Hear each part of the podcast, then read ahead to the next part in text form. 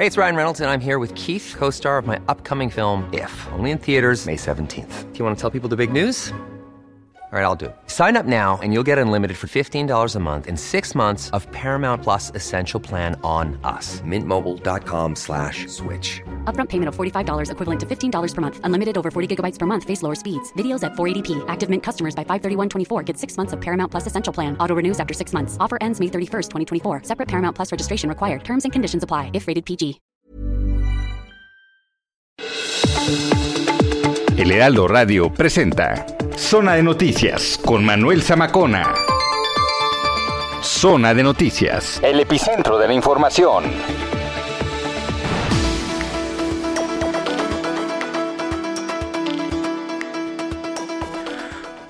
Son las 2 de la tarde en punto, tiempo del centro de la República Mexicana. Señoras y señores, qué gusto que nos estén acompañando ya en esta tarde de sábado 12. Ya es 12. Estamos prácticamente a mitad de año, ¿eh? 12 de junio del año 2021. Aquí en Zona de Noticias les saluda Manuel Zamacona. Pues sí, eh, fíjese que a esta hora, eh, el pasado sábado, estamos en la antesala de salir a emitir uno de los votos más importantes de toda la historia. Efectivamente, y qué bueno porque la participación ciudadana, al menos aquí en la Ciudad de México, y le hablo de la zona metropolitana, fue prácticamente al 52%. Tuvimos una de las mejores coberturas de todos los tiempos y aquí Heraldo Media Group no se quedó atrás, creo que este fue el medio de comunicación que más amplia tuvo la cobertura y bueno, estamos muy orgullosos de ello. Gracias, gracias, qué gusto que nos estén acompañando. Arroba Samacona al aire, arroba Samacona al aire. Ya sabe, opiniones, comentarios, sugerencias. En estas dos horas tenemos un gran programa por delante el día de hoy. Eh, ¿Cómo ve? En la semana de repente me encuentro y nos encontramos, seguramente usted también, con que al señor Hugo López Gatel, ¿no? Apodado como usted le quiera llamar, que por cierto hubo una caricatura de nuestro querido Alarcón muy buena, emanando a pues la figura de Pinocho, ¿verdad? Guardándolo en una cajita. Al títere que ha operado allá en Palacio Nacional en estos últimos días de, de la pandemia, pues sí, le llevaron serenata, ¿no? Qué bonito. le llevaron serenata, flores, Hugo López Gatel. Se despidió, ¿no? Pues se despidió de, de esas eh, innecesarias conferencias, ¿verdad? Que se daban ya en, en Palacio Nacional.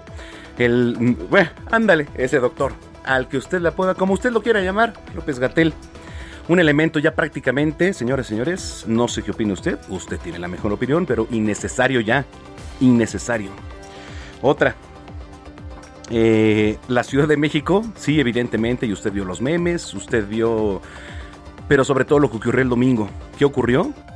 Que la ciudad evidentemente se partió en dos, eh, no estamos aquí criticando la partida, sino eh, realmente el voto ciudadano, que eso fue el cambio, el voto ciudadano. Sí, evidentemente hay una zona, pues como usted lo quiera ver, norte, sur, oriente, poniente, como usted lo quiera ver, eh, eso no quiere decir absolutamente nada. Lo que sí quiere decir es una participación ciudadana. Que aplaudimos que la gente haya salido a elegir a su candidato. ¿no? Así sea Adame. ¿Cuánto le dieron a Adame? Como 800 votos, ¿no? ¿Cuánto fue que le...? Sí, ¿no? Como mil. Pero en su distrito creo que solo votó uno. Pero bueno, ahí lo tiene. En fin, qué gusto, qué gusto nos da que haya salido usted a votar. Y este... mm, ha habido tantas cosas en la semana, ¿no? La visita de Kamala Harris, una de las visitas más importantes que ha tenido la Unión Americana aquí en nuestro país. No quiero decir un poco más, pero la verdad es que dejó mucho que desear, ¿no? La, la presencia del presidente Andrés Manuel López Obrador, la postura, sobre todo también la réplica que se tuvo en los medios de comunicación, en fin. Todavía estamos en resaca electoral, de eso vamos a platicar un poco más adelante. Por supuesto que también tenemos recorridos en eh, lo ancho y largo de la República Mexicana. Y tenemos hoy entrevista con Julio César Bonilla, presidente de Info Ciudad de México, porque escuche usted, el próximo 14 de julio, el sistema de Info CDMX podría colapsar por el cambio del semáforo. Acuérdense que ya en la Ciudad de México estamos en verde, que estábamos en verde desde hace ya meses, ¿eh? O sea, aquí en la Ciudad de México prácticamente estábamos en verde desde hace meses. Si usted se da cuenta en el tráfico, en las calles, usted va a la zona de Polanco, usted va a la zona de Cuauhtémoc y estábamos en verde prácticamente. Pero en fin, eh, le agradecería mucho que me escribiera arroba Samacona al aire, arroba Samacona al aire. Oye, Samacona, ¿cómo quedó el partido de ayer de los Tigres? No sé, tengo demencia, no me acuerdo. Pero lo que sí sé es que saliendo de aquí nos vamos a ir al estadio Alfredo Har porque es el segundo de la serie entre los Tigres de Quintana Roo, próximamente seguro de la Ciudad de México, y los Diablos Rojos del México. Y bueno, Les repito, ayer, Zamacona, ¿cómo quedó el partido? No sé, tengo demencia. Aplastaron a los Tigres ayer. No lo vi.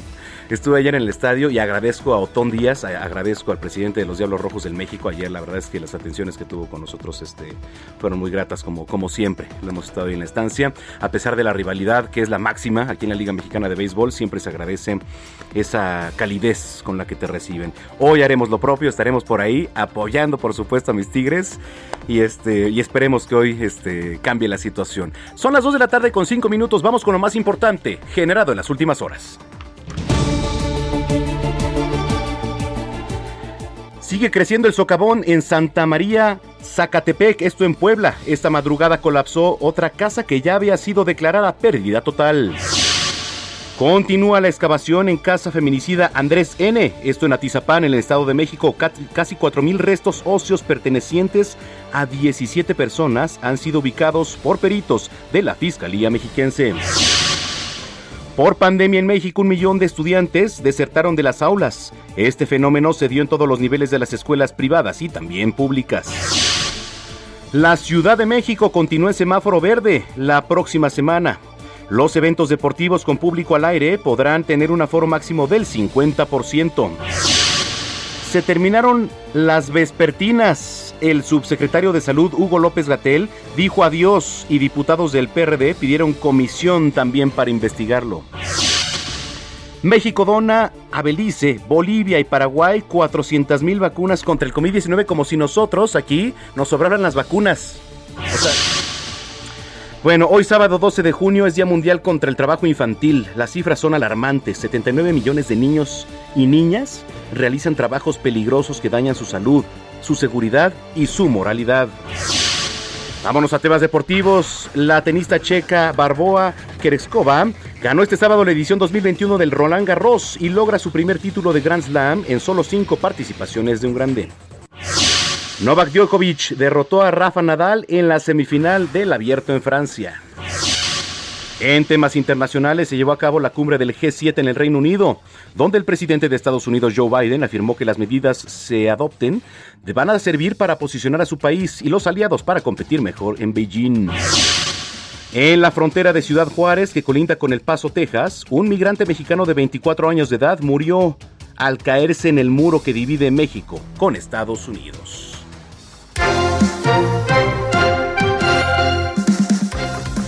Qué bueno ha estado el Roland Garros. No sé si se han tenido oportunidad, pero siempre es un deleite ver ahí a estas, estas figuras. Rafa Nadal, Djokovic, Tsitsipas, por ejemplo. Y otro deleite que ya no tuvimos oportunidad de comentarlo, que lo vamos a comentar más al rato, fue la carrera de Sergio Checo Pérez en Azerbaiyán el pasado domingo. Yo estaba en el Instituto Electoral de la Ciudad de México y ahí en el celular pues estábamos entre las elecciones, pero también estábamos viendo a la par el celular. ¿Qué carrera se aventó Checo Pérez? La verdad es que... Y lo dijo, ¿eh? Y lo cumplió. Denme cinco carreras, denme cinco carreras para este, subirme a podio. Y no nada más a podio, fue primer lugar. El escuchar el himno nacional ahí en el podio, la verdad es que es una sensación que te pone chinita la piel. Efectivamente. Pasaron más de 50 años para que... Ah, mira, mira, ahí está. José Luis Rodríguez de Puma nos está dando un dato para que un mexicano... Y con esto, ¿sabes qué? Igualó a uno de los hermanos Rodríguez. Fue a Pedro, ¿no? A Pedro Rodríguez en cuanto a podios. Sergio Checo Pérez. Entonces digo, evidentemente te, hablamos de años, porque pues los Fórmula 1 en su momento, cuando estaban los hermanos Rodríguez, que no recuerdo los años que serían, ¿Cómo, ¿Qué serían los, años de los Rodríguez, Puma? ¿Como los 60? No, más para acá, 70 de los hermanos Rodríguez, ¿no?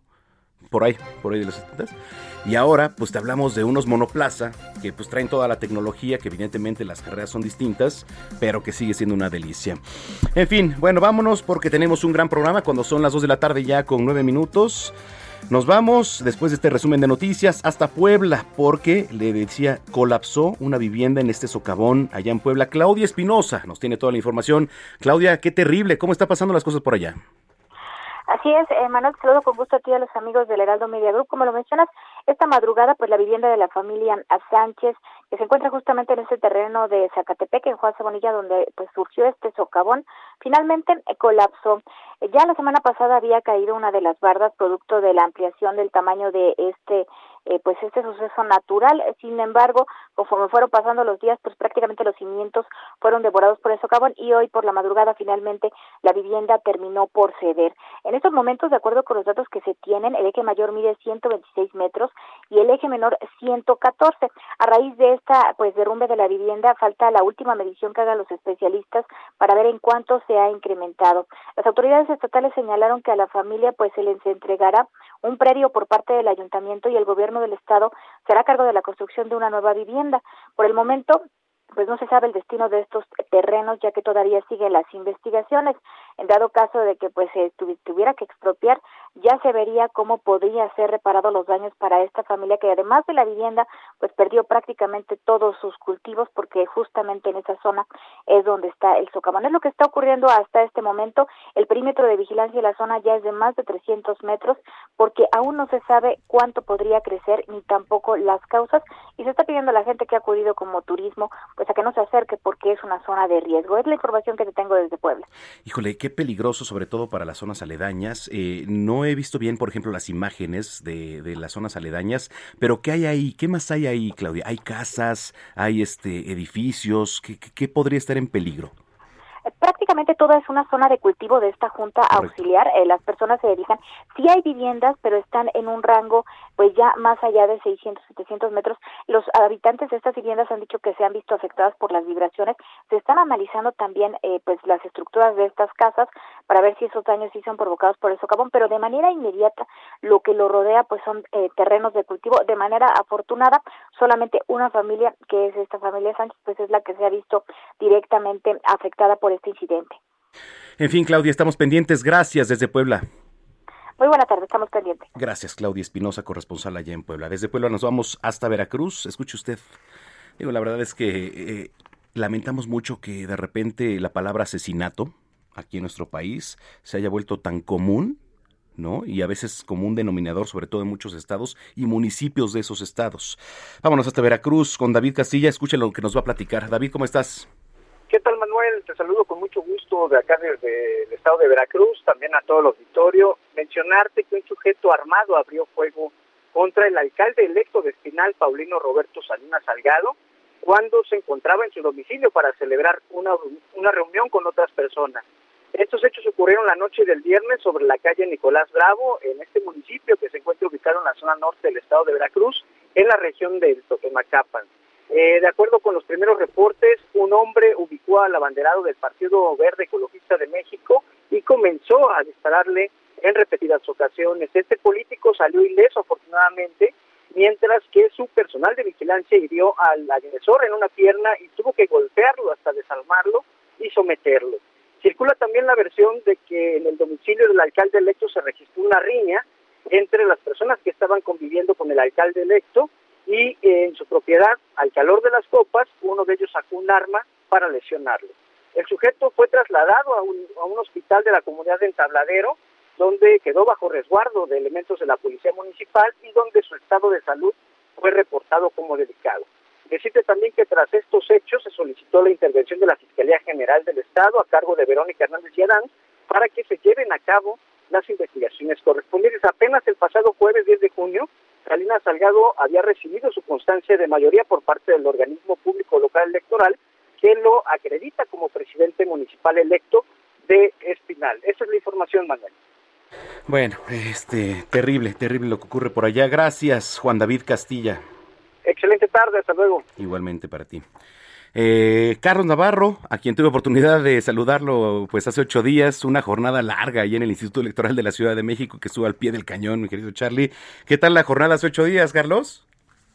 Buenas tardes, Manuel. Sí, estuvo una jornada larga, larga. Le comentaba a mis amigos que de casa salían a las seis de la mañana del domingo y regresé a casa a las tres de la mañana del lunes de alrededor de 21 horas entre traslados, cobertura, un unos cuantos minutos para comer un alimento y estar al pendiente de esta jornada histórica que se vivió en la Ciudad de México, donde se mostró que el voto de castigo provocó que a Morena le arrebataran seis alcaldías, Manuel. Oye, ¿y sabes qué era impresionante? Pues la reacción ahí en la sala de prensa, digo, aquí se los compartimos, eh, estábamos, y, la verdad es que Heraldo Televisión tenía unos de, uno de los sets más bonitos, que estaba prácticamente al lado de, de la sala de prensa que fue habilitada ahí en el Instituto Electoral, y cuando empezaron a dar los preliminares, ¿no? Este, en la noche, pues eh, con toda la sorpresa del mundo de algunas alcaldías, ¿no, Carlos? De repente hasta la, propia expresión de la prensa decía, wow, o sea, alcaldías sobre todo como Cuauhtémoc.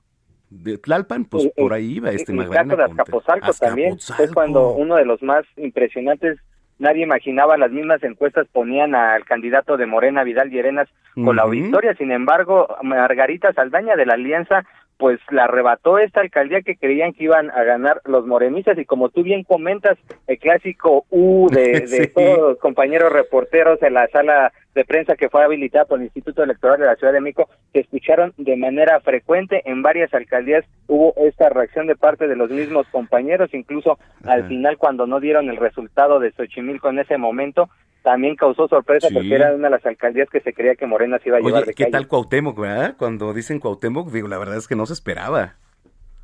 Cuauhtémoc que creía era Bastión, fue de las primeras alcaldías que se ganó en 2015, recordemos que fueron cinco en aquella elección, fue Cuauhtémoc, Tlalpan, eh, Azcapotzalco, eh, Xochimilco, si no me equivoco, y se me está olvidando una, pero se consideraba Bastión esta, esta alcaldía de parte de Morena, sin embargo, Sandra Cuevas dio la sorpresa y se las arrebató a los morenistas.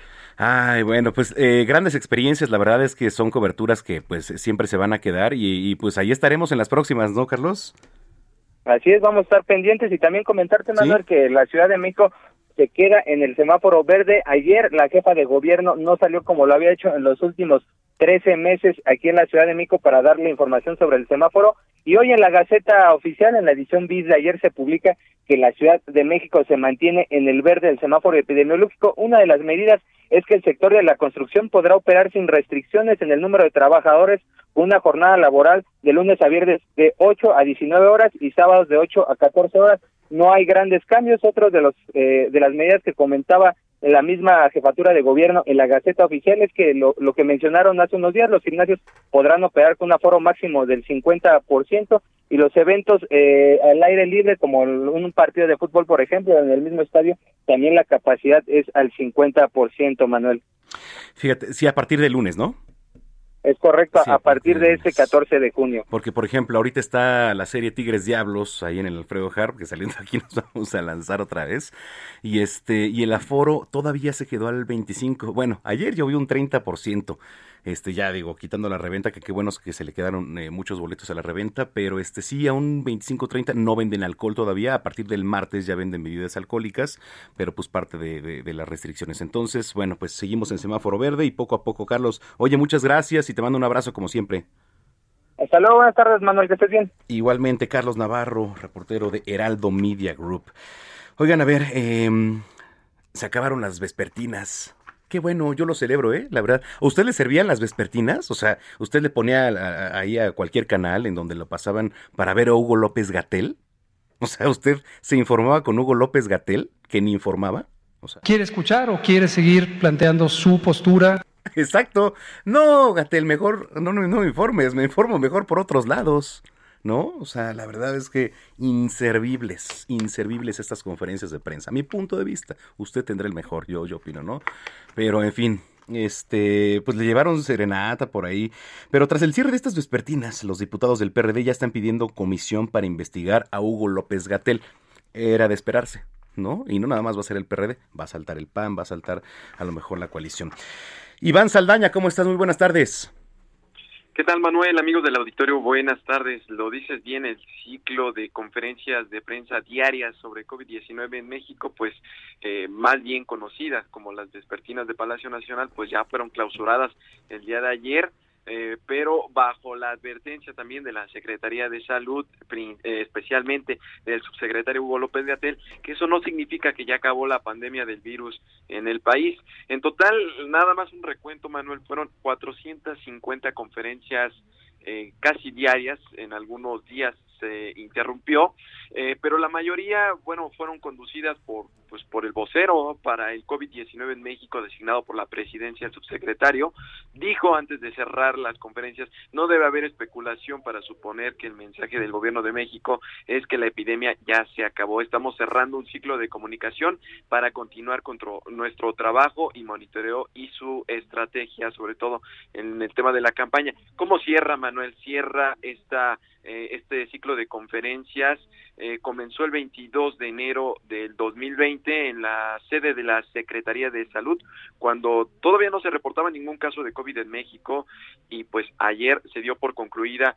con eh, pues fueron confirmados dos millones cuatrocientos cuarenta y ocho mil ochocientos veinte casos confirmados del virus en el país y pues ya sabí que ya habían provocado doscientas veintinueve mil ochocientas veintitrés defunciones lo adelantaste también pues eh, hubo al término de esta de estas conferencias hubo mariachis flores y pastel. Para quién para el subsecretario Hugo López Gatel eh, estaba su, pues básicamente sus fans, eh, Manuel, porque era el grupo, así se llaman, Grupo Oficial de Apoyo al doctor Hugo López Gatel.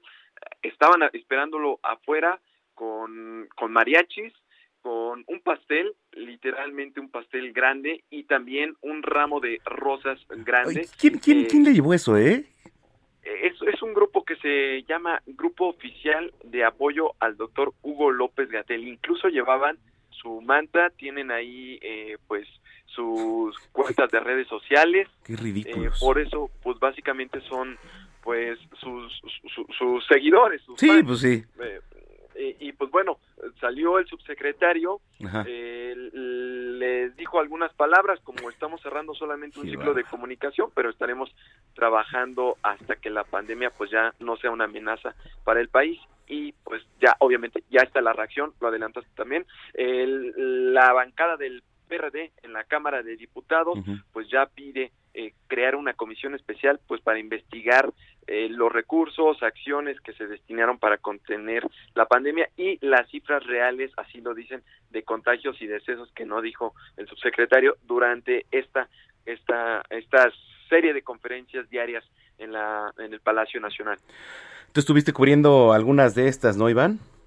Sí, me tocó sobre todo los fines de semana, mi compañero eh, Gerardo Suárez es el titular de la fuente, sin embargo yo fui su apoyo durante todos los fines de semana, entonces por supuesto que me tocó, las últimas fueron ya de manera virtual, porque eh, sobre todo entre viernes, sábado, domingo, pues ya había muy poca concurrencia pues ya en medios de comunicación porque también había ya no iba a veces ni el subsecretario eh, informaban algunos directivos de la Secretaría de Salud eran quienes se encargaban de, dar la información, el monitoreo diario de la, de la pandemia.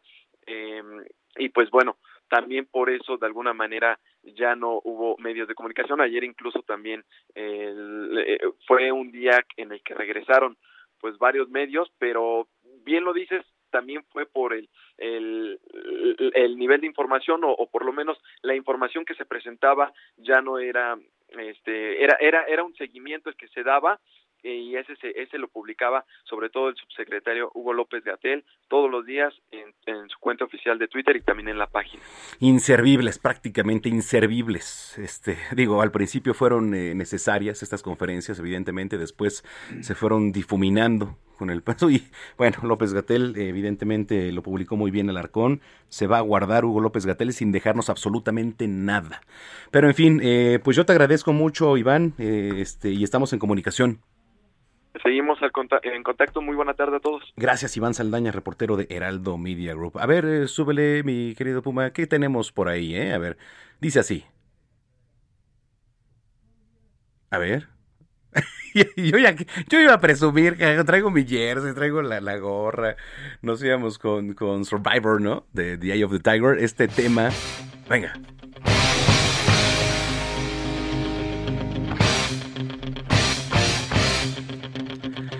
Cuando son las 2 de la tarde con 24 minutos, arroba Samacona al aire. arroba Samacona al aire. Usted sintoniza Zona de Noticias 98.5 FM en la zona metropolitana del Valle de México.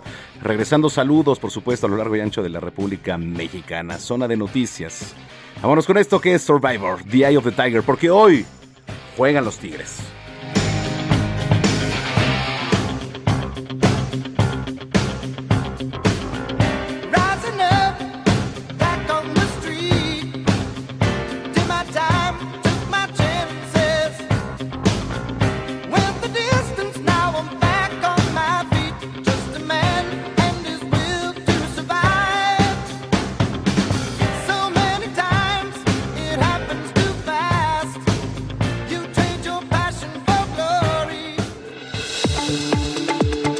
Vamos a una pausa y regresamos con Manuel Zamacona a Zona de Noticias por Heraldo Radio.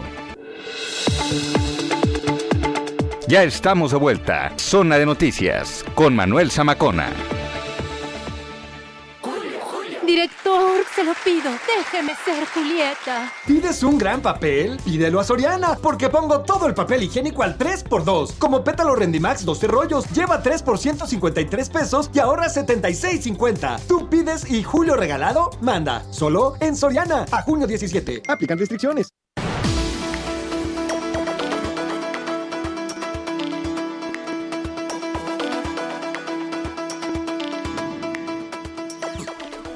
Las 2 de la tarde con 30 minutos en el tiempo del centro de la República Mexicana. Gracias por continuar con nosotros. Se fue de volada esta primera media hora, pero es que tenemos un gran programa, intenso evidentemente, tratándose de, pues no nada más un resumen de lo que ocurrió en la semana, sino lo más actual.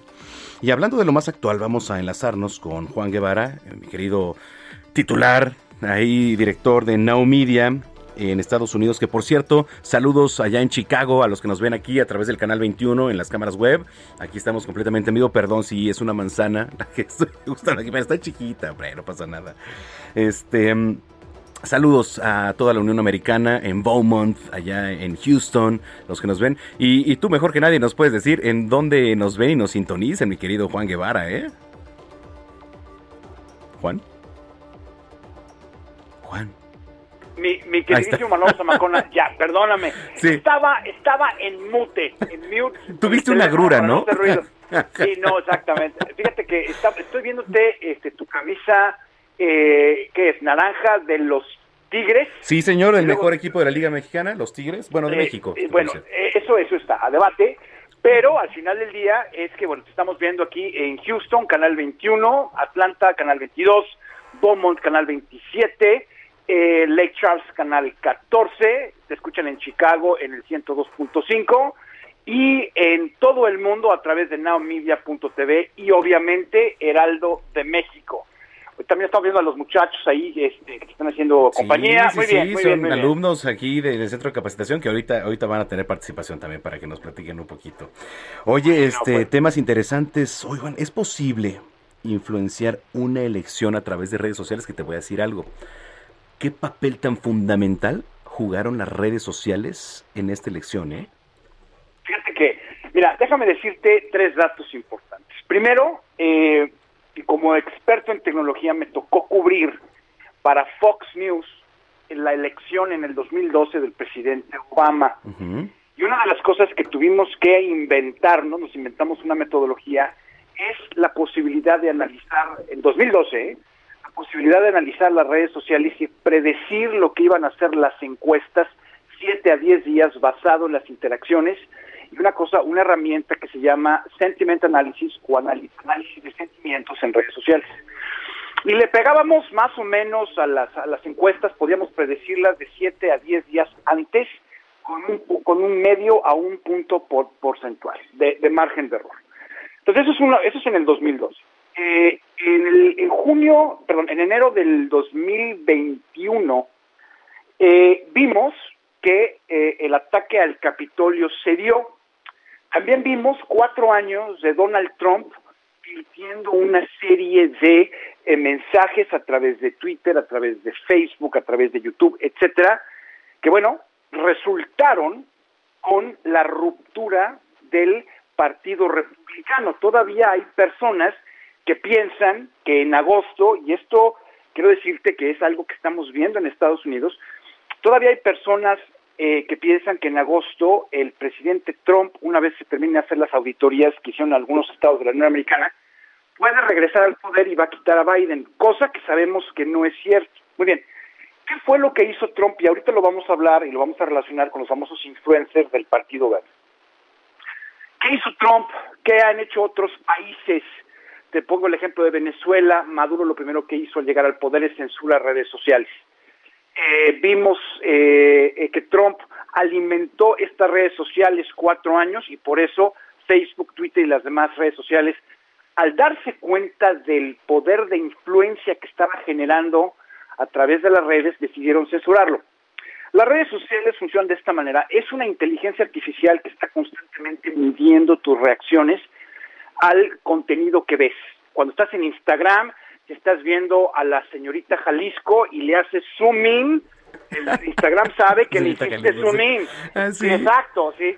Si, está, si estás viendo una chava en bikini y eh, zoom in, Instagram sabe que Juanita Pérez Martínez le hiciste zoom in. Sí, Oye, ¿eso es peligroso o no de alguna manera, Juan? bueno, es que todo eso es lo que las redes sociales miden. Miden la intensidad, por ejemplo, de las, de las frecuencias de tu voz a través del micrófono, de manera que si haces sonidos, a la hora que estás viendo una fotografía hay una reacción, ven el número, el, el tiempo en el que haces una fotografía o el video. Es decir, están haciendo un perfil digital de quién eres, para que puedan predecir qué contenido te va a interesar para seguirte conectado con las redes sociales. Muy bien. Entonces las redes sociales por naturaleza están generadas para que la gente esté pegada todo el día.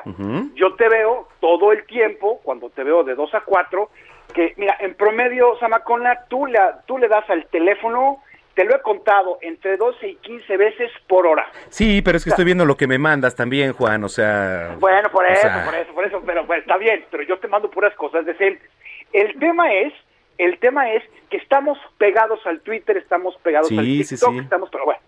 Entonces, hay un estudio que, lo, que, que hicieron aquí en Estados Unidos, que lo primero que hace la gente es se levanta, coge el teléfono, va al baño y lo primero que ve es Twitter, Facebook, la que quieras, ¿no? Instagram, lo que sea. Bueno, a la hora que el Partido Verde utiliza a los influencers, ah, ese es buen tema. A ver, venga.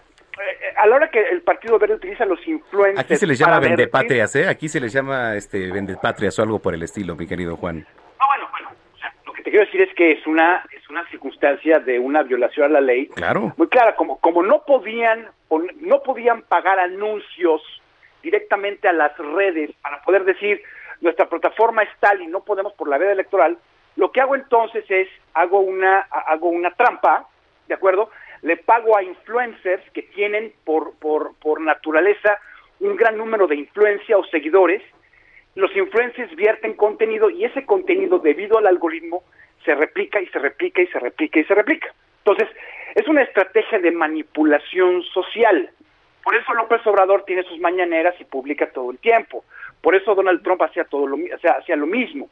Por eso la, por eso los presidentes les molesta tanto que Facebook los pueda censurar o Twitter les puede decir te quito la cuenta y se acabó porque porque el poder que tienen de influencia, de control social es muy fuerte. Entonces, la respuesta clara de que si las redes sociales pueden manipular una elección, no importa el tipo de elección que sea, es 100%. Lo vimos en Estados Unidos con el escándalo de Cambridge Analytica. La campaña de Trump estaba tratando de comprar datos a- a- a, eh, de manera, de manera eh, eh, complicada con, a- eh, con Cambridge Analytica para poder determinar cómo iba a influenciar la, elección y al final de cuentas le funcionó.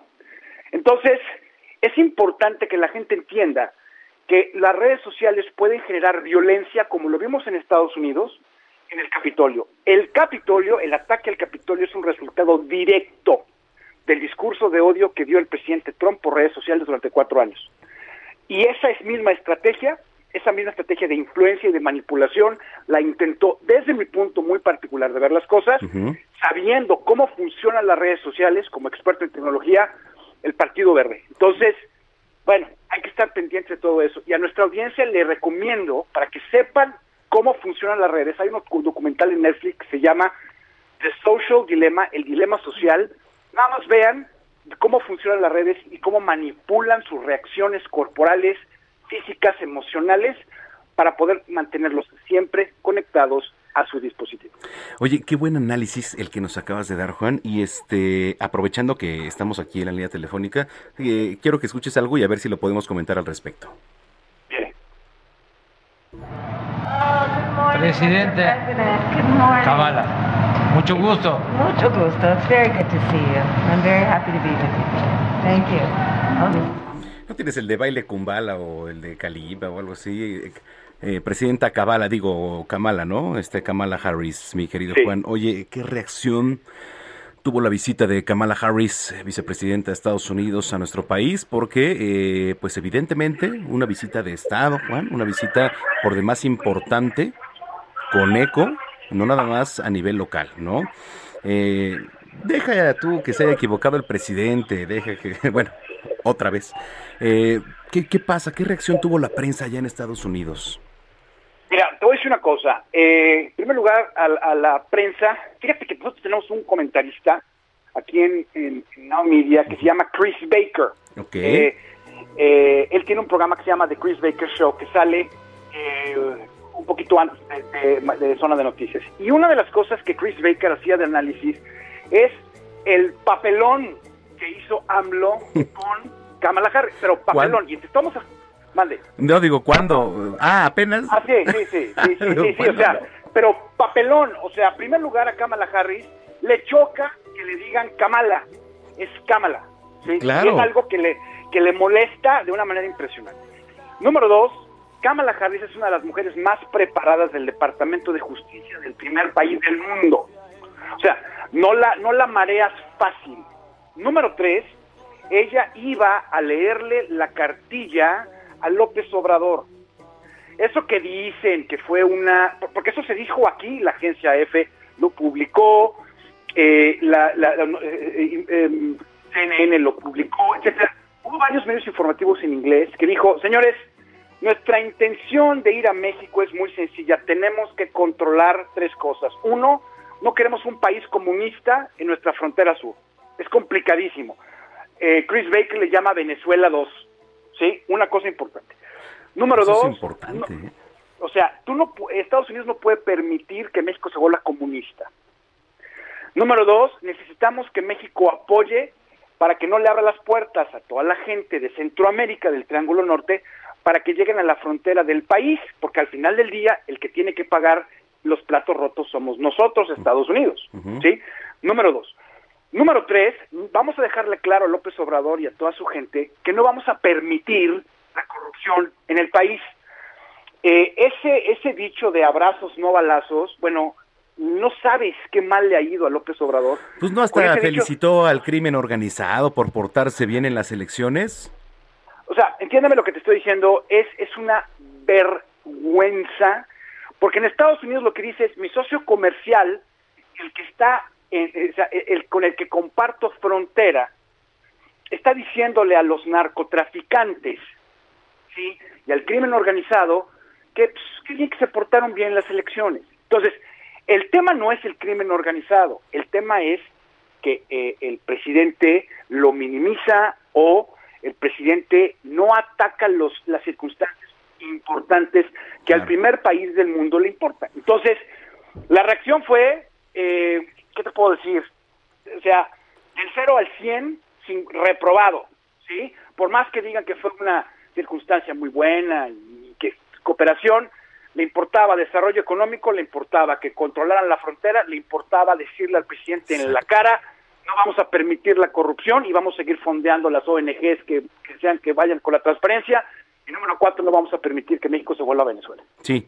¿Y sabe qué? ¿Por qué? Porque somos una sociedad y la sociedad está formada por ONGs también. Entonces hay que defenderlas. Oye, querido Juan, bueno, se nos extendió la plática muy rica, por cierto, como siempre. Te mando un abrazo y dónde te podemos seguir en redes sociales. En todas las redes, Juan Guevara TV. Así que mándenme preguntas y comentarios, aquí estamos listos para contestarlo en esta zona de noticias. Oye, te mando un abrazo y estamos en comunicación. Estamos con comunicación. Saludos, gracias. Gracias, es Juan Guevara aquí en Zona de Noticias. Son las 2 de la tarde con 44 minutos ya.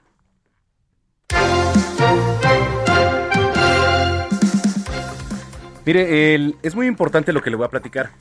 Eh, rapidísimo. El próximo 14 de julio, InfoCDMX podría colapsar. Usted dice, ¿cuál es InfoCDMX? Bueno, usted se puede informar porque es un medio de transparencia aquí en la Ciudad de México, en todos sentidos. ¿eh? Estamos en semáforo verde, sí, efectivamente, pero ¿qué, ¿qué involucra el estar ya en semáforo verde? ¿O qué impacto tendría en eh, InfoCDMX? Para hablar tenemos al presidente de InfoCDMX, Julio César Bonilla, a quien como siempre eh, saludo con gusto y agradezco la comunicación. Julio César, qué gusto, ¿cómo estás? Qué gusto, Manuel. Muy buena tarde. Un saludo a ti, a tu amable auditorio. Gracias una vez más por esta oportunidad. Al contrario, oye, a ver, platícanos por qué, por qué podría colapsar el sistema de InfoCDMX al trance de al color verde aquí en la capital.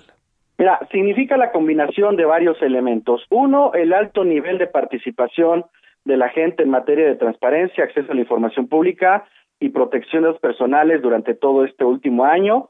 Y naturalmente los plazos de suspensiones que tuvimos a lo largo de la contingencia sanitaria, donde hemos reiterado que colocamos en el centro el derecho a la salud y la vida de las personas. Entonces, y también las capacidades técnicas, humanas, materiales, tanto del instituto como del propio, de los propios sujetos obligados. Entonces, son varios elementos que se combinan y tienen como resultado que 22.828 solicitudes de información en proceso de atención tengan como fecha de vencimiento el próximo 14 de julio de 2021 de reanudar el 28 de junio de este año, en función del semáforo epidemiológico y las determinaciones administrativas en la capital del país, tendríamos un escenario muy complejo, pues se rebasarían las capacidades tanto técnicas como humanas, superando siete veces más la capacidad promedio que permite el sistema de nuestro órgano garante en tres mil veces, que es una, una capacidad de tres mil, de tres mil solicitudes diarias. Lo entendido tenía como efecto que el sistema Infomex presentara lentitud en su operación, lo que finalmente podría derivar en una interrupción en la disponibilidad de acceso y en consecuencia no podrían registrarse nuevas solicitudes de información por parte de la ciudadanía, así como la respuesta a las mismas, por lo que nos encontraríamos en un escenario muy similar a los anteriores a cuando llegáramos nosotros, donde el Info CDMX saturaba sus aplicaciones. Nos encontramos en una situación muy atípica que exige una condición de operación prácticamente del 10.000% comparado contra lo que encontrábamos en gestiones anteriores, ya que a la fecha no se tiene un registro, y esto te lo digo en función de la numeraria, los datos y las estadísticas de nuestro registro, de ningún caso en que solo en un día venzan 22.822 solicitudes de información. Y nosotros, como sabes, le hemos invertido mucho en el desarrollo tecnológico, humano, eh, estructural, etcétera. Lo cierto es que mejoró mucho el Infomex y pasó de tener un rendimiento eh, muy bajo y lo potenciamos casi al mil por ciento. Pero como sabes, pues, la pandemia y lo derivado de lo mismo ha exigido de los sistemas y de las propias instituciones y la sociedad redimensionar todo prácticamente a lo tecnológico. ante este escenario, Julio César, ¿qué, ¿qué opciones tiene, por ejemplo, el Info CDMX? Y la opción es justamente la aprobación de este calendario que de forma gradual, de forma progresiva, de forma ordenada, habilite los plazos y términos en la capital del país para que una vez más, digamos a partir de la fecha que es 28 de junio de este esta anualidad, los eh, la transparencia eh, recupere toda la vitalidad que ha venido generándose a lo largo de todos los procesos, incluido en la pandemia. Es importante señalarte algo, querido Manuel. La transparencia en la capital del país no se ha suspendido, como lo hemos platicado. El derecho de acceso a la información pública y la protección de los datos se ha, mantenido vigente a pesar de esta terrible eh, eh, contingencia a nivel internacional. Y te doy algunos datos. A partir del 23 de marzo de 2020 y hasta el 31 de mayo de 2021, se ha registrado un total de 115.677 solicitudes de información, de las cuales se han respondido ya 80.310 por parte de los sujetos obligados y se encuentran en proceso 35.367.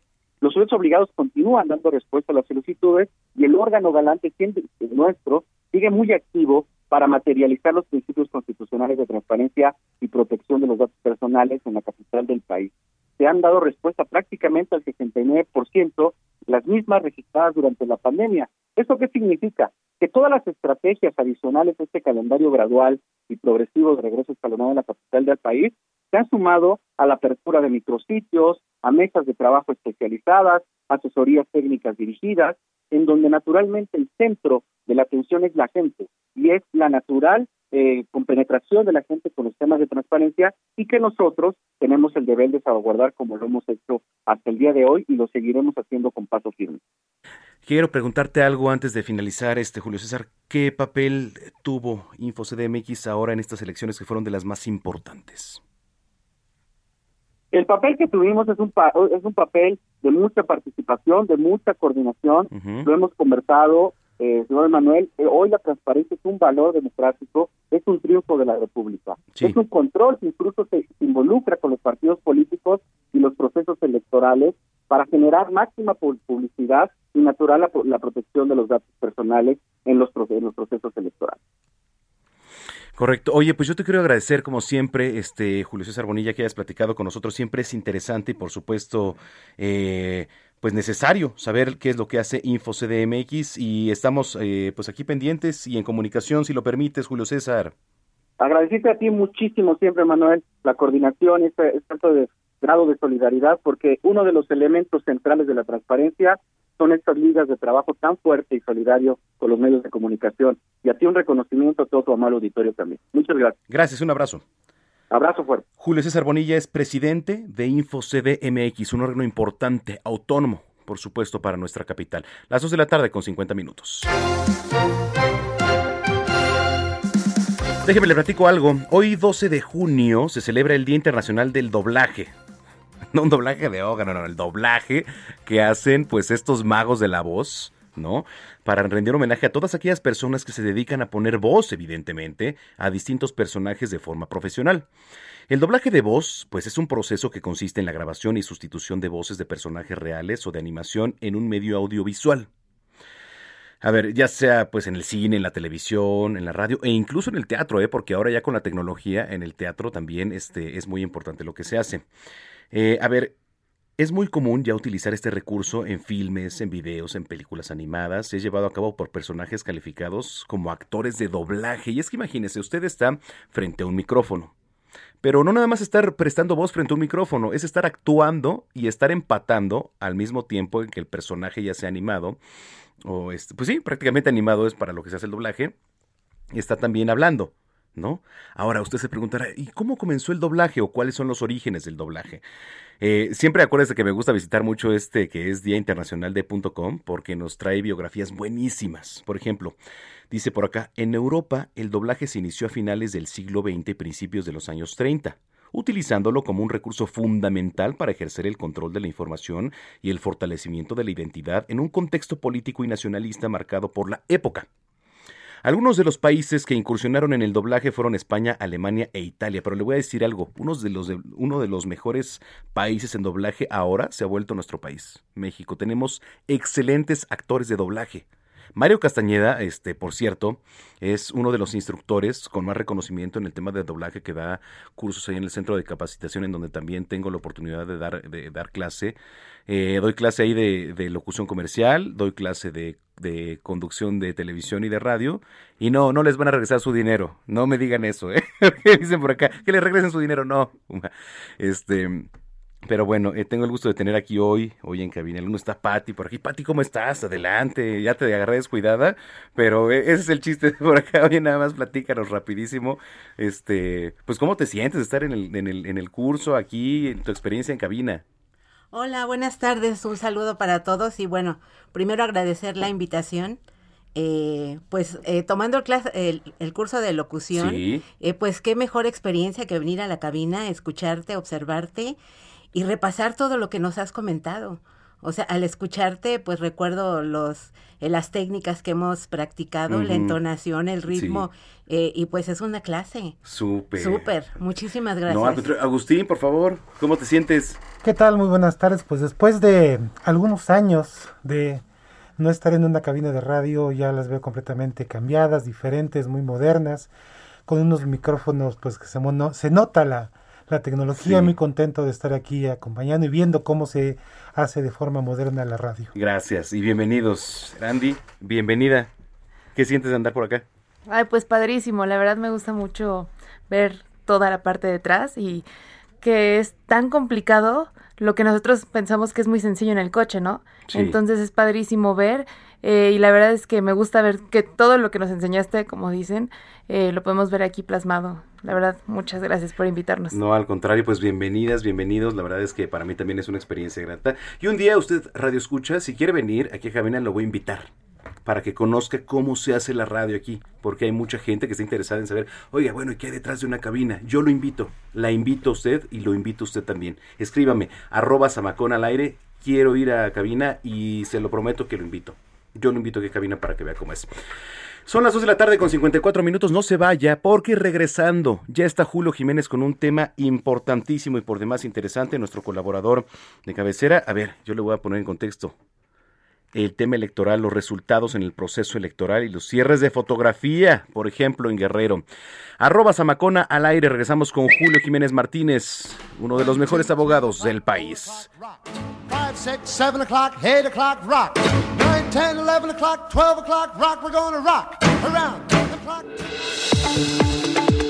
Vamos a una pausa y regresamos con Manuel Zamacona a Zona de Noticias por Heraldo Radio.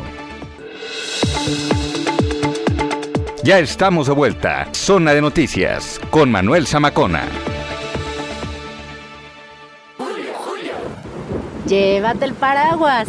Para aguas, llévate en Soriana todo el agua natural que pongo al 3x2. Como E pura de un litro, lleva 3x18 y ahorra 9 pesos. En tienda o en línea, tú pides y Julio Regalado manda. Solo en Soriana. A junio 17. Aplican restricciones.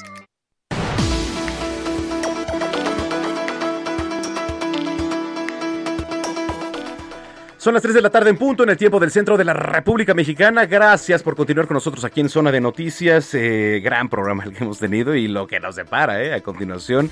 No creo que aquí este, se acabó. La verdad es que tenemos un gran programa por delante. Ya está aquí en cabina nuestra querida Sarife Massa, periodista, eh, analista y además eh, ella fue vocera del gobierno de la Ciudad de México. Nos va a platicar de un tema muy interesante de cómo quedaron conformadas. Porque a lo mejor usted dice, bueno, ¿qué pasó en las elecciones? Y a lo mejor sabemos qué pasó en las alcaldías, sabemos qué pasó en los estados, pero también cómo involucra a la mujer ahora y la participación de la mujer en estos votos y sobre todo cómo quedan conformadas las cámaras de diputados, la Cámara local, la Cámara federal. Bueno, Sarife nos va a, a explicar un poquito de qué se trata todo esto, pero también tenemos ya en eh, la línea telefónica Julio Jiménez para dar un análisis político también, pues en esta resaca electoral que todavía tenemos, ¿no? Evidentemente. Pero antes, escríbanos arroba Samacona al aire, arroba Samacona al aire aquí en Zona de Noticias. Si usted quiere venir algún día a ver cómo se hacen noticias aquí en radio, si usted tiene el interés, no importa, eh, yo lo invito, yo la invito, claro que sí, puede venir aquí a este pues a zona de noticias para que vean. Oiga, pero antes, siendo las 3 de la tarde ya con dos minutos, vamos con lo más importante generado en las últimas horas en voz de nuestra jefa de información, Estefi Cuartino. Sigue creciendo el socavón en Santa María, Zacatepec, Puebla. Esta madrugada colapsó otra casa que ya había sido declarada pérdida total. Continúa la excavación en casa del feminicida Andrés N. en Atizapán, Estado de México. Casi 4.000 restos óseos pertenecientes a 17 personas han sido ubicados por peritos de la Fiscalía Mexiquense. Por pandemia en México, un millón de estudiantes desertaron de las aulas. Este fenómeno se dio en todos los niveles de escuelas privadas y públicas. La Ciudad de México continúa en semáforo verde la próxima semana. Los eventos deportivos con público al aire libre podrán tener un aforo máximo del 50%. Aprueban nuevos modelos de ciclotaxis para el centro histórico de la Ciudad de México. Son tres estos modelos que fueron aprobados. México dona a Belice, Bolivia y Paraguay 400.000 vacunas contra el COVID-19. Y hoy, sábado 12 de junio, es Día Mundial contra el Trabajo Infantil. Las cifras son alarmantes. Escuche usted, 79 millones de niños y niñas realizan trabajos peligrosos que dañan su salud, seguridad o moralidad. Gabriel Del Monte, candidato de Va por México y el Partido Acción Nacional, impugnarán la elección en Xochimilco. Y en información deportiva, dramáticos momentos se vivieron en la Eurocopa. Se desvaneció y perdió el conocimiento el futbolista Christian Eriksen en el partido Dinamarca-Finlandia. Según la Federación Danesa de Fútbol, se encuentra estable y debe someterse a exámenes. Y Djokovic derrota a Rafael Nadal en semifinal del Abierto en Francia. En información internacional se lleva a cabo la cumbre del G7 en Reino Unido, donde el presidente de Estados Unidos, Joe Biden, afirmó que las medidas que se adopten deberán servir para posicionar a su país y aliados para competir mejor con Beijing.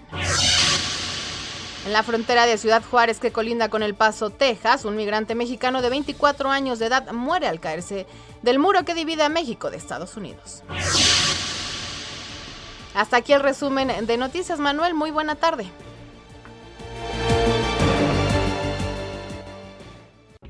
Contrastando ideas con Julio Jiménez.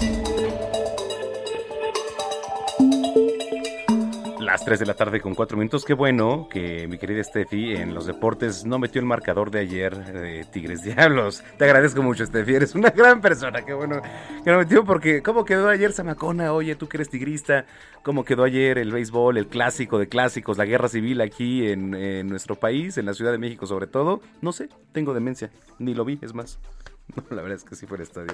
Nos dieron hasta por debajo de la lengua. Qué tranquila nos acomodaron. Pero lástima que se les acabaron las carreras, ¿eh? A los Diablos Rojos del México. Yo no sé cómo le van a hacer hoy, porque hoy Tigres gana. Perdón, es que luego me gana aquí el, el argote este deportivo. Bueno, a ver, temas importantes. La resaca electoral. A ver, resultados en el proceso electoral, en Guerrero, Nuevo León, que por cierto Nuevo León pues por ahí se avecinaba, ¿no? Pero estaba pues entre la coalición del PRI, pero Samuel García ganaba en las encuestas y así se reflejó, ¿no? Y ahí hablábamos, por ejemplo, el papel, el papel que tuvieron las redes sociales, ¿no? Con, con la, pues es pareja, ¿no? Novia de, de, Samuel García, este influencer muy importante, pues claro que tiene eco, por supuesto que tiene eco y tienen eco las redes sociales, ¿no? Este, bueno, Campeche, ¿no?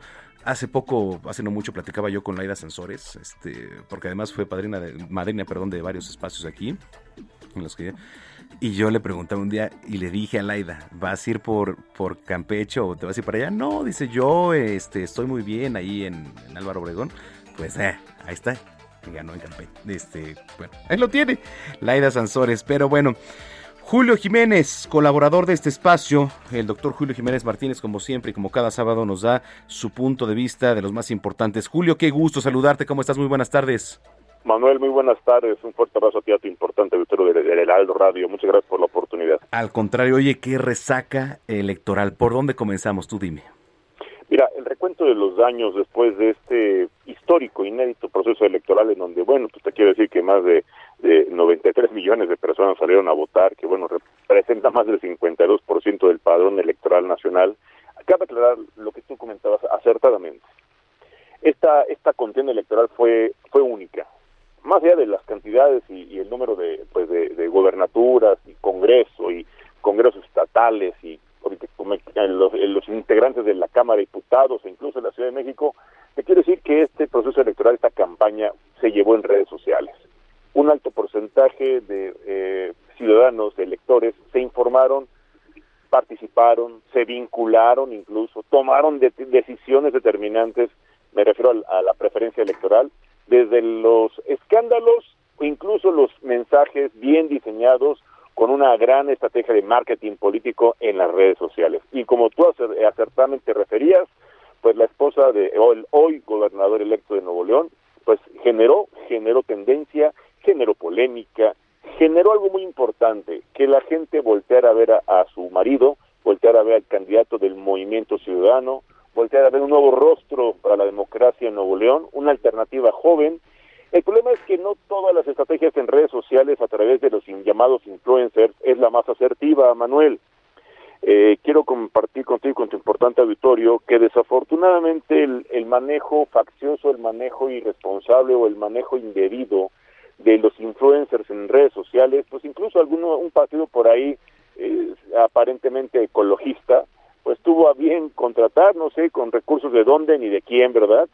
Pues buscar el apoyo precisamente de algunos influencers que el mero día de la jornada pues estaban generando tendencia y estaban pretendiendo normal pues la voluntad de varios millones de electores que se encontraban todavía indecisos o que tal vez ni siquiera iban a salir a votar. Sin embargo, te quiero compartir que la Comisión de Quejas y Denuncias del Instituto Nacional Electoral de inmediato emitió medidas cautelares para frenar inmediatamente la difusión por violar las reglas sobre la propaganda electoral. Me refiero a la veda. Los señores no podrían ni tendrían por qué estar haciendo mensajes en redes sociales de carácter político, promoción política o electoral. Claro. Te quiero decir que el, este procedimiento es competencia del de eh, Tribunal Electoral del Poder Judicial de la Federación. Van a ser llamados para que declaren, para que ofrezcan pruebas, para que hagan valer sus alegatos, pero permíteme decirte que de entrada hay sanciones importantes para el partido y para los más de 90 involucrados en este escándalo de los influencers, pues obviamente que generaban una promoción del voto, no, no respetando la eh, veda electoral. Aquí hay que ser muy categóricos. Los señores cometieron una falta y esa falta está prevista y sancionada. Te quiero decir que la sanción va más allá de las 100 mil, 100 mil, aclaro, 100 mil salarios mínimos generales vigentes. Ojo, ¿eh? Que hablamos de más de 10 millones de pesos, ¿eh? Ojo, para el partido pueden reducirle sus prerrogativas en un 50% y incluso una multa hasta por 10 mil, 10 mil salarios mínimos generales vigentes. Hablamos de más de un millón cuatrocientos mil pesos. Aquí el tema es que no podemos permitir que se genere una tendencia o una confusión manipulando la voluntad del electorado a través de estas estrategias que vulneran la veda electoral, que vulneran la eh, decisión independiente, autónoma y libre de manera democrática y electoral. Aquí el tema es que también te quiero decir, Manuel, a ti, tu importante auditorio, que en algunos casos eh, todavía no se han resuelto, hay, hay cierres de fotografía, muy probablemente habrá todavía algunos eh, pues episodios que se van a judicializar, que van a ser competencia del Tribunal Electoral del Poder Judicial de la Federación. Exacto, sí. Bueno, hay que reconocerlo, como bien referías tú, y bueno, aquí hay que ser muy muy cautelosos, muy respetuosos, porque todavía la autoridad, aun cuando te quiero decir que hoy prácticamente ya cerró prácticamente el conteo que bueno, se contempla para efectos de eh, dar certeza y garantía a los electores, bueno, quiero decirte que hay tres procesos. A ver, justo, justo es lo que, perdón, perdón que te interrumpa Julio, pero justo aquí quería hacer una pausa por lo que nos estás diciendo. Aquí, por ejemplo, eh, en el proceso que me, tocó cubrir, que fueron las elecciones de la capital, digo, poniendo un ejemplo, eh, porque digo, esto es a nivel nacional, pero, a ver, eh, generalmente cuando sale el comisionado presidente de, este del, del, Instituto Electoral de la Ciudad de México, el comisionado, dice, bueno, van los este, preliminares, ¿no? Los resultados que casi es pues imposible ya que se muevan cuando da un preliminar, pero lo que me impactó aquí, por ejemplo, Julio, es que en años anteriores sí, digo, eran cerrar las elecciones, pero aunque fueran, aunque fueron cerradas, muchas de ellas aquí en las alcaldías, no impugnaron, o sea, realmente aceptaron de cómo había sido el proceso, pero en el caso de Xochimilco, por ejemplo, que pues, eh, por ejemplo, fue un margen de un poquito más de 1.600 votos, eh, ¿cuál era el proceso, por ejemplo, y, queremos que nos lo expliques, eh, decían, pues a lo que llamábamos anteriormente voto por voto, casilla por casilla, ¿no? ¿Cómo, es eso? hay, Que, hay que ir en el momento en donde la gente empieza a confundirse el mismo día de la jornada. Exacto. El mismo día de la jornada se cierra a las 6 de la tarde, 18 horas, dependiendo del lugar donde nos encontremos en la República Mexicana, 18 horas tiempo del centro de la capital de la República Mexicana o de acuerdo al lugar donde estemos hablando. El conteo rápido. Se da de inmediato un conteo que es el cálculo matemático aproximado de la suma de algunas casillas al azar para estimar la tendencia de la elección.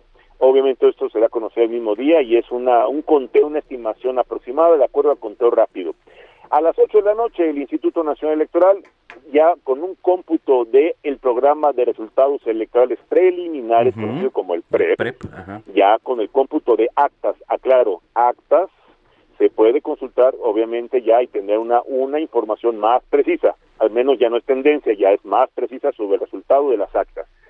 A partir del día miércoles, el pasado miércoles, se inició el cómputo distrital, donde efectivamente se empezó una petición de los representantes de los partidos de la alianza y de la coalición Vamos por México, va por México y la otra, eh, juntos haremos historia, ante la diferencia mínima, bien, bien lo describías, no más de mil, mil votos, obviamente diferencia, se abrieron votos, se abrieron las casillas, se abrieron las, los paquetes electorales, perdón, los paquetes electorales en este cómputo distrital donde se coteja la suma de las actas de todas y cada una de las casillas con los resultados definitivos. Y te quiero decir, Manuel, que después del miércoles sí, sí, sí se dio una eh, modificación incluso en algunos resultados. Tanto Yucan Veracruz, por ejemplo, ya lo habían dado como triunfador a Va por México y bueno, quedó en manos de Morena. Baja California, otro otro eh, resultado, ya era cantado con el PREP para Vamos por México, PRI, PAN, PRD, no, quedó por la coalición, eh, juntos haríamos historia. Este ejercicio de cómputo distrital que inició a partir del pasado miércoles y que cierra el día de hoy, ya formalmente, ya empezaron a darse una, una radiografía más certera, más formal. Bueno, te quiero decir que de entrada Morena, pues ya quedó con una mayor, mayoría, ojo, eh, ni la aplastante ni la absoluta, no, no, no. Una mayoría relativa con 122 eh, diputados de mayoría relativa, 78 plurinominales. Aquí todavía va a haber un reajuste en entre hoy y mañana. El lunes ya se confirmará este ajuste de diputados plurinominales. Aclaro, diputados plurinominales 78. Partido del Trabajo 31 de mayor mayoría relativa, dos plurinominales. Aquí cabe aclarar, los partidos pequeños, Manuel, van a desaparecer, afortunadamente porque es un lastre para la democracia y para los mexicanos. A ti, a tu importante auditorio y a un servidor nos cuestan los partidos pequeños. Eh, eh, redes sociales, sociales progresistas, Fuerza por México y bueno, este partido que es también de reciente creación, Partido de eh, Encuentro Solidario, desaparecen que no alcanzaron el 3%. Te comparto rapidísimo, eh, Acción Nacional 72 de mayor relativa, 43 mm, plurinominales. El PRI 31 y 41 plurinominales. Y bueno, obviamente el PRD, que también sale más o menos eh, golpeado, únicamente 7 diputados de mayoría relativa y 7 plurinominales.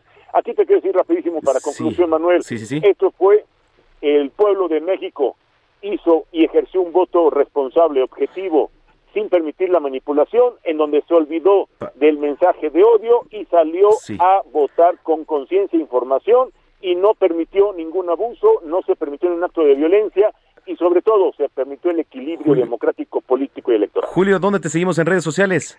Todas las redes sociales como análisis jurídico y contrastando ideas, Manuel. Gracias, Julio Jiménez, que por cierto, ahorita lo que nos dice Julio nos, nos va a analizar aquí Sarife Massa, que ya está aquí en el estudio, en la cabina. Gracias, Julio, te mando un abrazo. Como siempre, nos escuchamos dentro de ocho días. Muchas gracias, saludos Sarife y a todo tu importante auditorio y a todo el equipo de Heraldo Radio. Excelente fin de semana. Igualmente, Julio Jiménez, aquí en Zona de Noticias, las 3 con 16. Bueno, pues lo prometido es deuda. Eh, si usted tiene duda, eh, es importante aclarar cómo quedaron conformadas las cámaras de diputados y también, ¿por qué no?, hablar un poquito de lo del voto femenino, eh, de la importancia que ha tenido la, paridad de género, ¿no?, en estas en estos comicios, en estos sufragios, en estas elecciones. Aquí en cabina, Sarife Massa, una amiga y además periodista ¿no? ya desde hace varios años, ha sido vocera del gobierno de la Ciudad de México, directora de comunicación social en su momento del gobierno capitalino. Sarife, qué gusto tenerte por acá. Hola Manuel, el gusto es mío, buenas tardes. Gracias. Oye, a ver, eh, ¿por dónde empezar a hablar de, para empezar de, porque mucha gente, por ejemplo, decimos, oye, sí, se dieron los comicios acá, por ejemplo, aquí en la Ciudad de México, por poner un ejemplo, las alcaldías, pues ya sabemos, ¿no? Cómo están divididas, en los estados, para los que iban de gobernador, a lo mejor los, los presidentes municipales, las alcaldías. Pero hablando de diputaciones, ¿no? ¿Cómo empezar a hablar de ello? Platícanos tú, tú que tienes el control ahí. Perfecto, vamos a, ahora sí que a comenzar por el inicio, ¿no? Importante decir, fue una gran jornada electoral este 6 de junio, eh, más del 52.66 de participación ciudadana, eso te habla de del éxito, ¿no? Y un reconocimiento pues tanto a los mexicanos. En esta ocasión que es la elección intermedia, como le llamamos, porque tenemos las presidenciales, en donde también se eligen la mitad de las de los estados, como en esta ocasión ocurrió, que fueron 15 estados. Entonces es muy importante eh, conocer cómo quedó la Cámara de Diputados a diferencia de estas elecciones presidenciales que te comentaba. Ahí se van a, se renuevan regularmente las dos cámaras, que es la Cámara Alta, la Cámara de Senadores. En esta ocasión no se eligen, pero sí se elige eh, la nueva legislatura de la Cámara de Diputados, ¿no?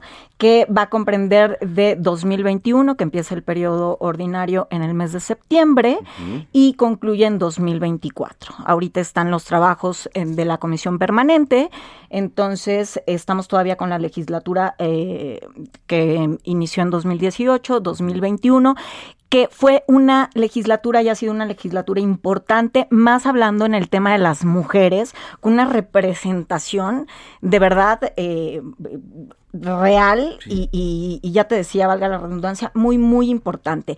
Cosa que no nos fue, sí. la paridad de género le fue muy bien en esa legislatura, está muy bien representada, cosa que a diferencia y a lo que vimos eh, que ocurrió en los estados en donde sí tenemos, o sea, pasamos de, de dos a, a ocho ya, eh, eh, incluyendo a la, a la gobernadora de Sonora y a la jefa de gobierno. Son ocho representantes ya en estados. Esto es histórico.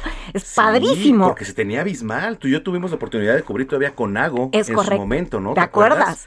Con este, una, con una gobernadora. Con una gobernadora. Tú en su momento estuvo Ivonne Mérida, ahora Claudia Pavlovich, ahora tenemos una jefa de gobierno.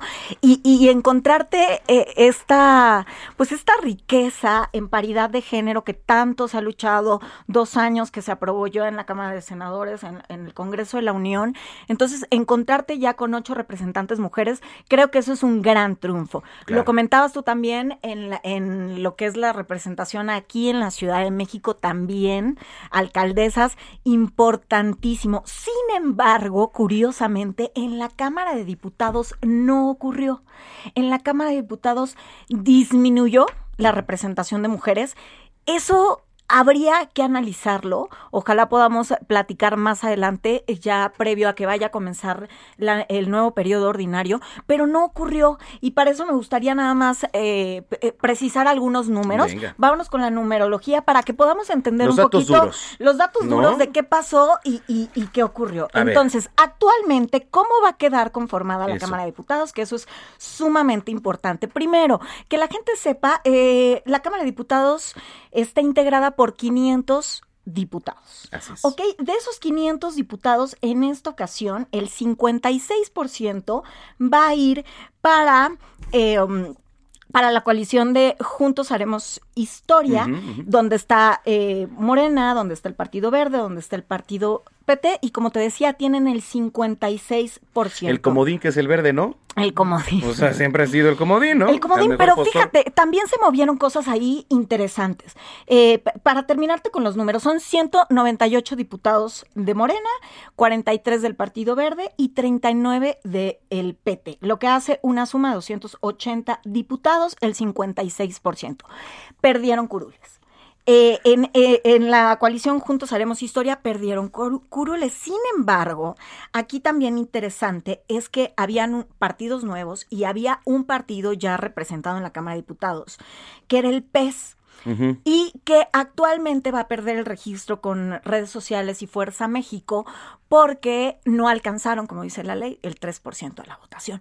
Y ahí, curiosamente, habían varios diputados. En la legislatura actual, eh, que concluye precisamente ahorita, eh, bueno, ya concluyó el periodo ordinario, estamos eh, en, en, lo que es la comisión permanente, ahí habían 31 diputados del PES. O sea, curioso, o sea, un número, pues, no menor. No menor, hablando que había más diputados que el PT. Y, por ejemplo, en esta ocasión no hay un solo diputado de estos tres partidos que te mencioné que van a perder el registro. Entonces, bueno, por ahí eh, eso sería otro tema, pero bueno, ha habido la crítica, lo que nos costaron, cuántos millones eh, en estos meses que estuvieron, ocho más de 500 millones de pesos. Y bueno, sí tenían, en, en, en la cuestión de la Cámara Baja, sí tenían representación con 31 diputados y se quedaron abajo. Entonces, aquí el comparativo lo que te diría es que pasaron de, o sea, de 332 a 280. Oye, ah, pero el presidente dice que no, no perdieron, ¿eh? A ver, aquí Andrés Manuel la mañana, eh, ay, no, no, no le voy a hacer como él, pero este, no, a ver, es que nosotros, los medios de comunicación, somos los que estamos interpretando malas cosas, ¿eh? Aquí los medios de comunicación somos los que estamos ahí en contra del presidente, no, señor. A ver, pues eh, la realidad es fue eso. Aquí tenemos los números. Ahí está. O sea, la realidad es que para que la gente nos entienda, ellos tenían la mayoría, lo que le llamamos la mayoría calificada, ¿ok? Ellos podían con sus tres terceras partes aprobar.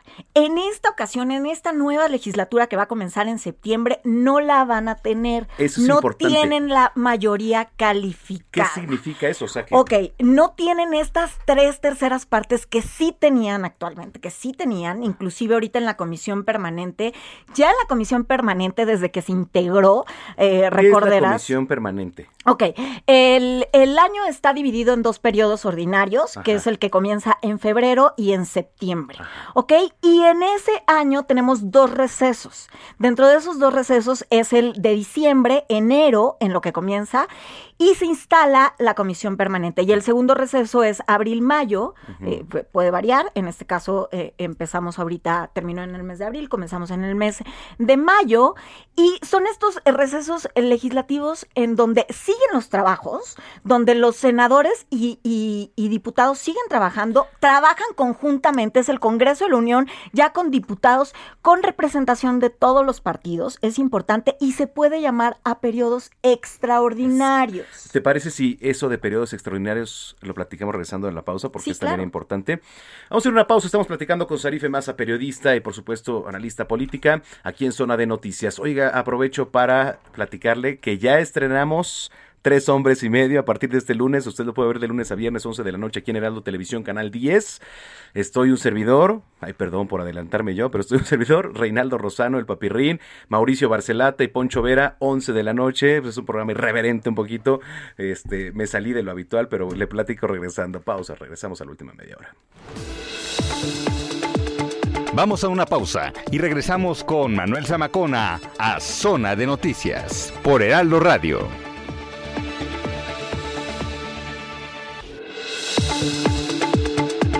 Ya estamos de vuelta. Zona de Noticias con Manuel Zamacona. ¿Por qué lo sacaste del grupo? Es que siempre nos quería pantallar. Ah, no, para pantallar, mejor en Soriana, con todas las pantallas, bocinas y bafles que pongo al 30% de descuento. Sí, al 30% de descuento. En tienda o en línea, tú pides y Julio Regalado manda. Solo en Soriana. A junio 26. Aplican restricciones.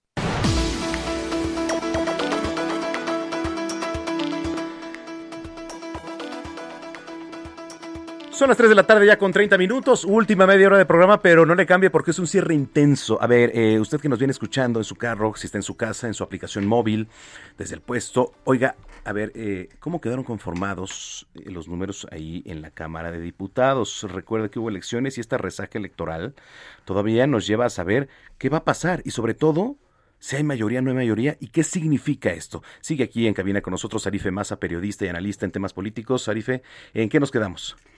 Eh, nos quedamos precisamente cómo queda conformada eh, la Cámara de Diputados para el próximo periodo que comienza en septiembre. Les comentaba el segundo periodo de este año. Y bueno, vámonos con la oposición.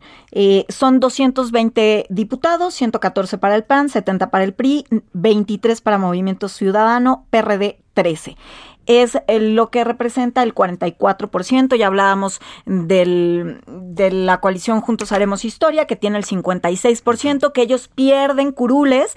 Sin embargo, ahorita que decías, bueno, eh, en esta, eh, lo que te explicaba, para tener una mayoría, eh, alcanzar esta mayoría con las tres terceras partes en esta ocasión, aunque no pierden, o sea, no dejan de ser mayoría, a, a diferencia de otros presidentes que regularmente en la elección intermedia perdían.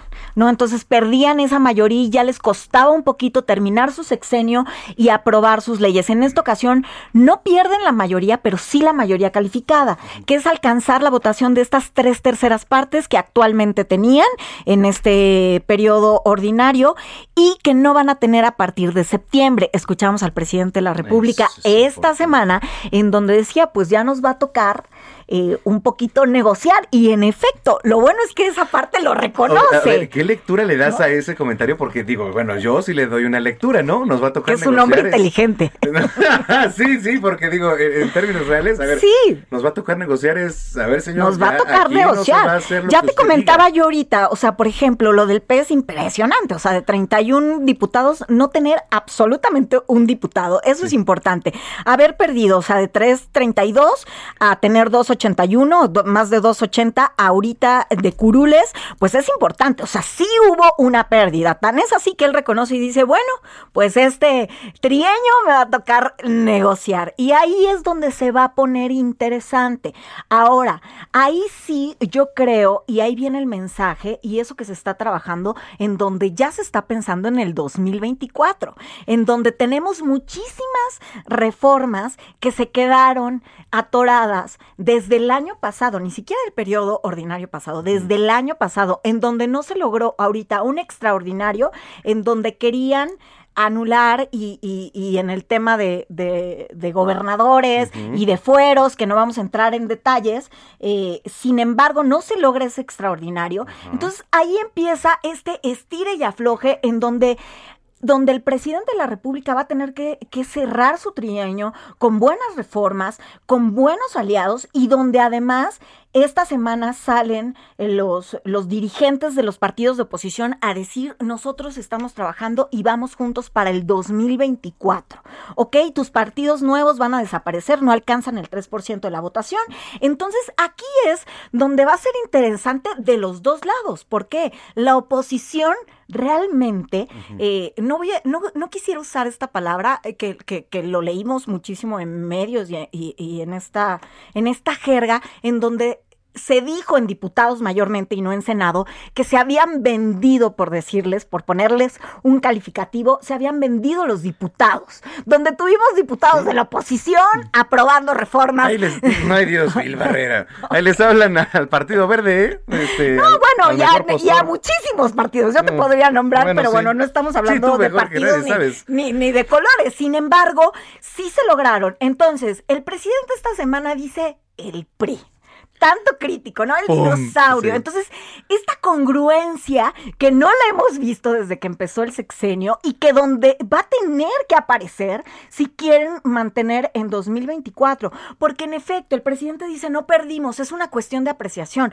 Bueno, los números están y al final del día pasas de 12 alcaldías a 7. O sea... Oye, a ver, uno hubiera imaginado y te platico, ¿no? Aquí en el Instituto Electoral que nos tocó la cobertura, estábamos en la sala de prensa con los, con los este, colegas, ¿no? Ahí estaba este Sandra Hernández, estaba por ahí Carlos Navarro, estaba por ahí este Un saludo a todos los un periodistas, saludo a todos los periodistas que además pues, gráficos, qué gran cobertura aprovechando, ¿no? Este que estamos aquí. Claro. Yo junto con Sarife este pues nos conocimos en el año 2011 eh, Sarif estaba en Televisión Azteca en ese momento. Yo estaba en ABC Radio, ¿te acuerdas? Empezábamos. Wow. Ahí, este, pues ya la vida ¿Cuántas elecciones nos han tocado? ¿Cuántas elecciones nos han tocado de repente? ¿Cuántas coberturas madrugamos? Y además nos íbamos por unos tacos buenísimos allá a Madero, ¿te acuerdas? Oye, mi querido Puma, este, bueno, está ocupado en el teléfono, pero a ver si puedes poner la de ven, ven, ven. Vamos a Tabasco. Porque Oye, a Tabasco le tiene que ir bien también. Eh, vamos a ver también la representación con mujeres. Ahí todavía hay cómputos que no se han cerrado. Esperan mañana ya tener como saber también cómo van las diputaciones allá. estaban, eh, comenzaron trabajos legislativos en, en, la Cámara. Entonces, bueno, a Tabasco le tiene que ir bien, a México le tiene que ir bien. Tú lo decías hace rato. A Macuspana le tiene que ir bien. Tú, eh, empezábamos, empezabas el tema de, de y de elecciones y decir cómo las mujeres han logrado, y no solamente las mujeres, cómo ha cambiado, ahorita que mencionabas nuestro tipo de coberturas, cómo ha cambiado la manera de hacer política, la manera de hacer periodismo, la manera de hacer coberturas. El instituto... Sí, espérame, eh, ¿puedes ponerle de Tabasco es un Edén para irnos? Tabasco es un Edén. Ahí, ahí, ahí, para irnos ahorita. Ah, sí, sí. El Instituto Nacional Electoral, wow, o sea, de verdad que, que, que, fue una gran, o sea, un gran ejercicio electoral, una jornada ejemplar, me encantó cómo se informó y bueno, yo lo dejo sobre la mesa para despedirme, es, tenemos que eh, como ciudadanos, que además en el caso de Monterrey que tú comentabas ahorita que abríamos la charla, los jóvenes, por ejemplo, los jóvenes, se dijo en Monterrey, no van a votar los jóvenes. Bueno, fueron mayoría los jóvenes. Entonces, creo que vamos a un 2024 importante en donde los jóvenes tienen que saber qué se está legislando, qué hay en el Congreso de la Unión, qué hay en la Cámara Alta, qué hay en la Cámara Baja, qué están haciendo los diputados, los senadores, qué están haciendo. Los ciudadanos tenemos derecho a exigir cuentas y a saber qué es lo que están haciendo, ¿no? Entonces, yo creo que el logro fue súper importante en esta elección en cuanto a mujeres.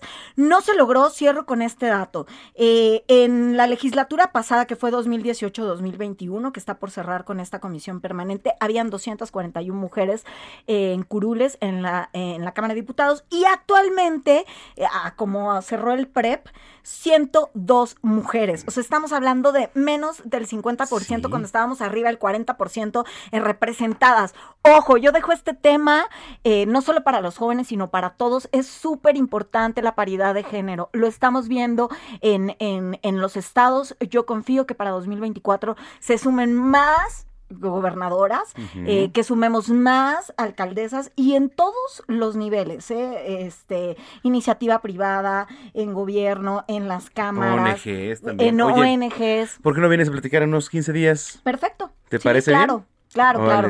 Oye, ¿dónde te seguimos en redes sociales? Échate la de Tabasco, por favor. en mi Twitter, me pueden leer en mi Twitter que es arroba sarifemasa, sarife con Z, masa con Z. Y es un gusto. Un abrazo a todos los radioescuchas, que pasen un excelente este fin de semana, se lo ganaron. De verdad fue una elección Ejemplar. Dos cosas. Saludos a Villahermosa, Tabasco, en particular Villahermosa. Eh, nos escuchan allá en el 104.9 de FM. Saludos, nos están escuchando en este momento a todos los tabasqueños. Incluido al presidente. Tabasqueñas. también. Saludos, que tienes saludos a tus amigas. Oye, saludas a, los 17 municipios en especialmente, obvio, especialmente a tus amigas también saludos de tabasqueñas, porque son tabasqueñas, muchas de tus amigas. Y a tus amigos también, perdón. Este, oye, y, y, No me hagas hablar de cómo les fue ayer a los tigres. no, mejor, mejor no nos metamos con los tabasqueños. Si ya nos conoces, para que, nos el invitas. Tema. El martes viene Tabasco a jugar contra los Diablos, te invito. Perfecto. Vamos, ¿Eh? Olmecas. Vamos, Olmecas, que van en casi último lugar, pero no importa. Eh, Gracias, Ari. Eh, un abrazo, excelente tarde. Vamos a Tabasco, porque Tabasco, señoras y señores, es un Edén. Las 15 con 40.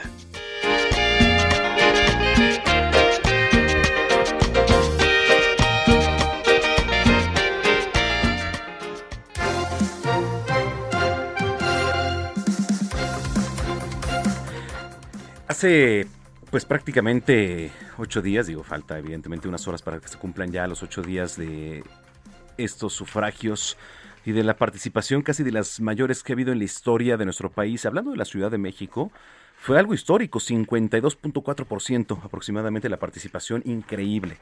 Pero, por ejemplo, cuando estaban dando los resultados del PREP, Xochimilco era la alcaldía que de repente, pues decíamos, ¿qué está pasando? ¿Por qué? Pues porque fue un final de fotografía. Al final, eh, José Carlos Acosta, eh, pues se alza con el triunfo, ¿no? Alcalde electo, Xochimilco. José Carlos Acosta, ya hemos platicado aquí, te damos la bienvenida nuevamente. ¿Cómo estás? Qué gusto saludarte. Muchísimas gracias, Alejandro, con el gusto de estar en tu programa nuevamente. Eh, bueno, Alejandro se quedó para allá, yo soy Manuel. Este... Manuel, perdón, Manuel Zamacona, perdón. Sí, no te preocupes, este, José Carlos. Oye, a ver, este, ¿qué significó para ti estas elecciones para empezar? Mira, sin duda es como se ha manifestado eh, una participación muy grande, la cual nos llena de mucha alegría que la ciudadanía esté participando en esa medida y sobre todo porque son elecciones intermedias donde no se esperaba una participación tan grande como fueron las presidenciales. Esta estuvo yo creo que menos o casi un, un, cuarto menos que la presidencial, pero fue fundamentalmente una participación activa, de la ciudadanía en donde pues salieron a manifestar eh, preferencias, descontentos, eh, cambios de rumbo, muchas cosas. Eh, esta es una elección que trae muchas lecturas y que la clase política en general debe de saber interpretar todos los actores que estamos en esto, debemos de orientar las políticas públicas, la forma de hacer eh, política, pues de otra forma en definitiva. En particular, en la alcaldía de Xochimilco, digo, sí, evidentemente fue muy cerrado. Finalmente, este, pues, eh, la ventaja es para ti, José Carlos Acosta. Eh, evidentemente, pues, por ahí la alianza eh, PRI, PAN, PRD, se esperaba una impugnación. ¿Qué opinas al respecto? pues, las impugnaciones, bueno, es, es parte de, de todo ejercicio y proceso democrático.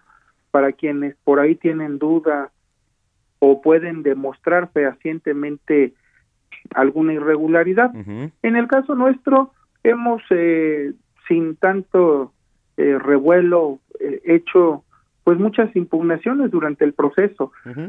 Nosotros hemos sido atacados en redes sociales de una forma descomunal, la diatriba, la descalificación por parte de la gente del PAN y de todos ellos en mentiras dichas tantas veces para generar confusión y tratar de volverlas verdad.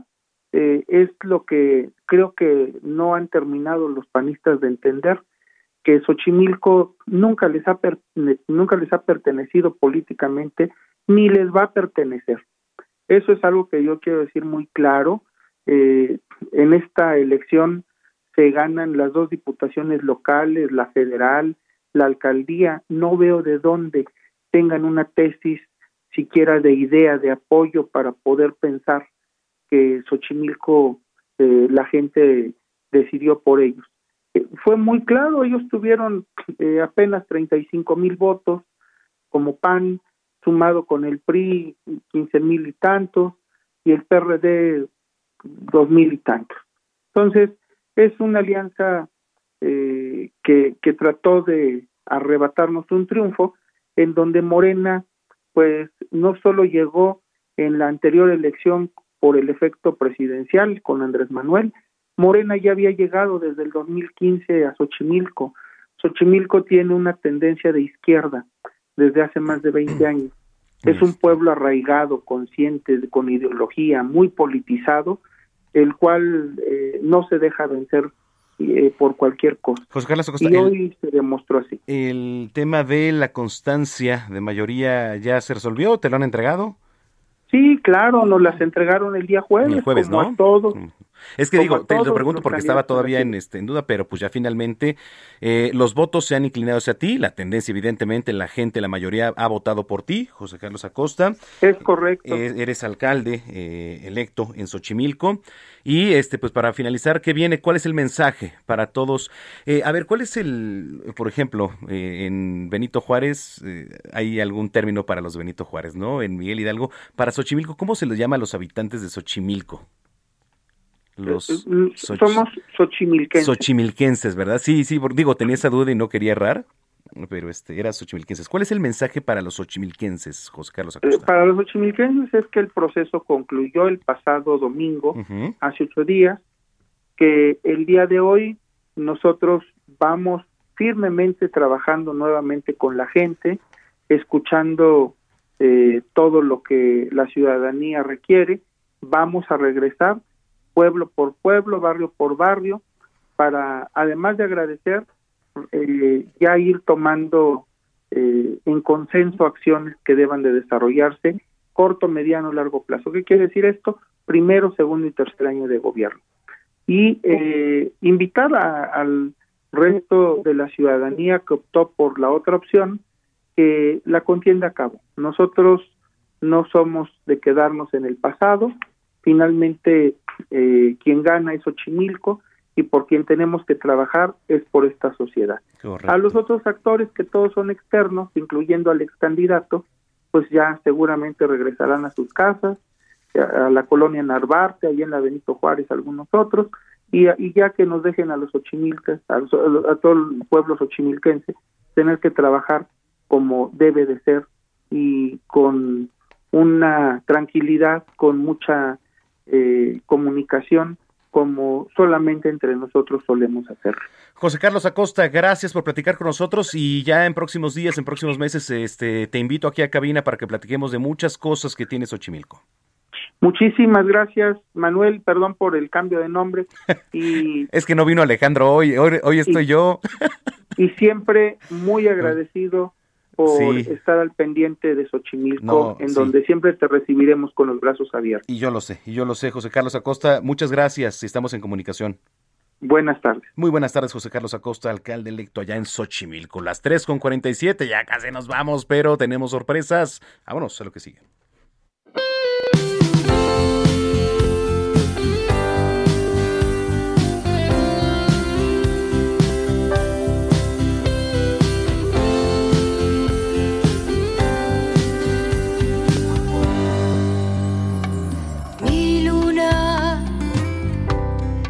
Brilla mi luna, se me fue la alegría, te me fuiste tú de todo lo que más quería. Tú lo sabes, vida, siempre fuiste tú. Mío. Mía o mío, no, este es mío. En la línea telefónica, Diana Banoni. Oye, qué gusto, Dianita, tenerte por acá, ¿eh? Qué delicia escucharte. Ya no quiso hablar Dianita. ¿Diana? ¿Ves? ¿Ves? Por, por, eso. De repente. Dianita, ¿cómo estás? ¿Nos escuchas? Muy bien, ¿tú cómo estás? Qué gusto, gracias. Oye, mío, mío. Oye, qué temazo. Oye, platícanos ¿Verdad que sí? ¿Verdad? No, está increíble. Está increíble y además, bueno, tú tienes una voz eh, privilegiada, mi querida Diana. Muchas gracias, muchas gracias. Es un, es un gusto poder estar con ustedes, es un gusto esta oportunidad.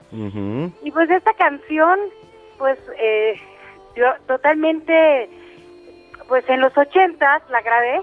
Ah, mira la grabé. Sí, sí, sí. Siempre sentí que le había hecho falta, pues más, más sacarle provecho. Sí, por supuesto. Oye, eh, y, recientemente, eh, platícanos sobre ti, qué has hecho. O sea, realmente queremos saber y nos interesa, ¿no? Lo que has estado haciendo.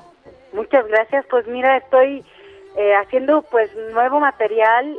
este mm, mío, pues parte después de haber hecho un A Donde Vayas con mi director musical, porque yo hice muchas cosas, hice cosas con Manzanero, hice un disco que lo considero pues la joya de, pues de mi corona que se está formando, ¿no? Y siempre diré que ya lleva esa perla al centro, pero, pero pues ha habido a partir de ese disco, porque pues, como todos sabemos, pues Manzanero con un estilo, con un todo, pues viene un cambio con este tipo de canciones como El A Donde Vayas, como mío, como que está marcando algo que pues me está funcionando, porque a la gente le está gustando y a mí pues más que les guste. Entonces he estado haciendo cosas, he estado activa eh, eh, en esto de la pandemia. Eh, ah, justo te iba a preguntar, ¿cómo ha sido para ti el, sobrellevar o te ha beneficiado, te ha hecho reflexionar? ¿Cómo has trabajado ahora en, tiempos de pandemia? me fue muy difícil como a todos al principio eh, el, el sentir que, que pues todo eso que no podíamos salir y que y que de repente teníamos que quedarnos en casa y, y no producir era, era estar como como adentro de mí una vaporera no me sentía así como como eh, ya sabes como todos nos sentimos. Entonces me surge la idea y dije no voy a hacer algo, algo por YouTube, yo tengo que seguir teniendo contacto con mis seguidores, o sea, cada vez pues veo que Diana Banoni les gusta y eso me motiva, entonces hice un, un, unas cápsulas que se llaman Nosotras, que el nombre fue eh, primero porque lo empecé a hacer con una chica que, que estábamos las dos metidas en la casa, ella, eh, la, la, novia de mi hijastro, que que sí, pues que algo tenemos que hacer metidos así, ¿no? Y que ella fue mi eh, eh, señorita, bueno, ¿cómo se llama? Nuestra Belleza México Nuestra Belleza, sí.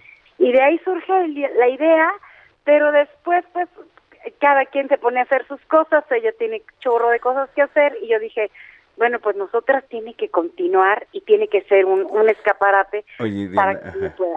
Sí, Este, sí, quiero platicarte, además este, quiero mandarle un gran abrazo a mi querido Alex Caffi, un gran Ah. periodista de, de espectáculos, columnista del Heraldo de México que nos está escuchando, y quiere decirte que es tu fan. No, no, no, no, no sabes, se me pone la piel chinita cuando me está escribiendo mi querido Alex Caffi, dile, dile a Diana que soy su fan. No, dile, dile que se me puso el, el que él de repente encontrarlo. Yo ya lo seguía, por supuesto que yo ya lo seguía, pero de repente verlo ahí, no, bueno, se me china la piel de, de los dedos de los muslos, bueno, no de los dedos de los dedos de que hasta de los dedos de los dedos. de los dedos de los dedos, del gusto, de, de Ay, me sí. siento honrada. Oye, pues le mandamos un abrazo desde aquí a, nuestro querido Alex Caffi, que siempre, que siempre nos sintoniza. Y este, mi querido Alex, pues muchísimas gracias también por sintonizarnos. Oye, Diana, por favor, eh, ya tenemos poco tiempo, pero ¿dónde te encontramos? ¿Dónde seguimos tu trabajo? Es muy importante eso. En donde quiera estoy, como Diana Banoni, me van a encontrar eh, en, en Facebook, en Instagram. Mis temas, toda mi discografía está en todas las plataformas, desde eh, en in- este, Spotify, Deezer, todo me pueden pueden encontrarme como Diana Banoni. Hoy en la tarde, a las seis de la tarde, si andan por ahí desbalagadores y no encuentran qué ver ni qué hacer, voy a echarme una cantadita sabrosona con mi banda que toca y pues con, con canciones que a veces siempre decimos que van a ser 20 minutos porque ya sabes que todo lo que es en línea y tiene que ser rápido porque para darles gusto y que no se nos vayan se alargan y se ponen como si fuera show de hora y hora y media porque empiezan a pedir canciones y si me las sé pues se las canto Eso, Dianita. ¿No? Oye, qué gusto haber platicado Ay, contigo. Me da muchísimo gusto. Nos tenemos que ir, pero bueno, eh, pronto, ¿por qué no vienes a cabina? Yo te invito. Ya estoy puestísima cuando tú quieras yo Órale. feliz de la vida Te mando un abrazo. Yo también. Muchísimas gracias por este espacio. Besos, abrazos y bueno, si te puedes conectar a las seis de la tarde. Claro que sí. Una cantadita. Yo sé que estás ocupado, pero si quieres. No, pero ahí estaremos. Claro que te acompaño, Diana. Eh, muchos besos y abrazos y gracias. Igualmente. Muchas gracias. Diana Banoni, Diana Banoni aquí en Zona de Noticias. Nos vamos. No sin antes recordarles que mañana tenemos una cita aquí en punto de las 2 de la tarde, Zona de Noticias a través de Heraldo Radio. A continuación, la programación más completa aquí en esta sintonía y nosotros nos vamos a ver el Tigres Diablos ahí al Alfredo Jar. Vámonos, Emma. El Heraldo Radio presentó Zona de Noticias con Manuel Zamacona. Los esperamos la próxima semana en Zona de Noticias, el epicentro de la información. Hi, I'm Daniel, founder of Pretty Litter. Did you know cats tend to hide symptoms of sickness and pain? I learned this the hard way after losing my cat, Gingy. So I created Pretty Litter, a health monitoring litter that helps detect early signs of illness by changing colors, saving you money and potentially your cat's life. Pretty Litter is veterinarian developed, and it's the easiest way to keep tabs on your fur baby's health right at home. Go to prettylitter.com and use code ACAST for 20% off your first order and a free cat toy. Terms and conditions apply. See site for details.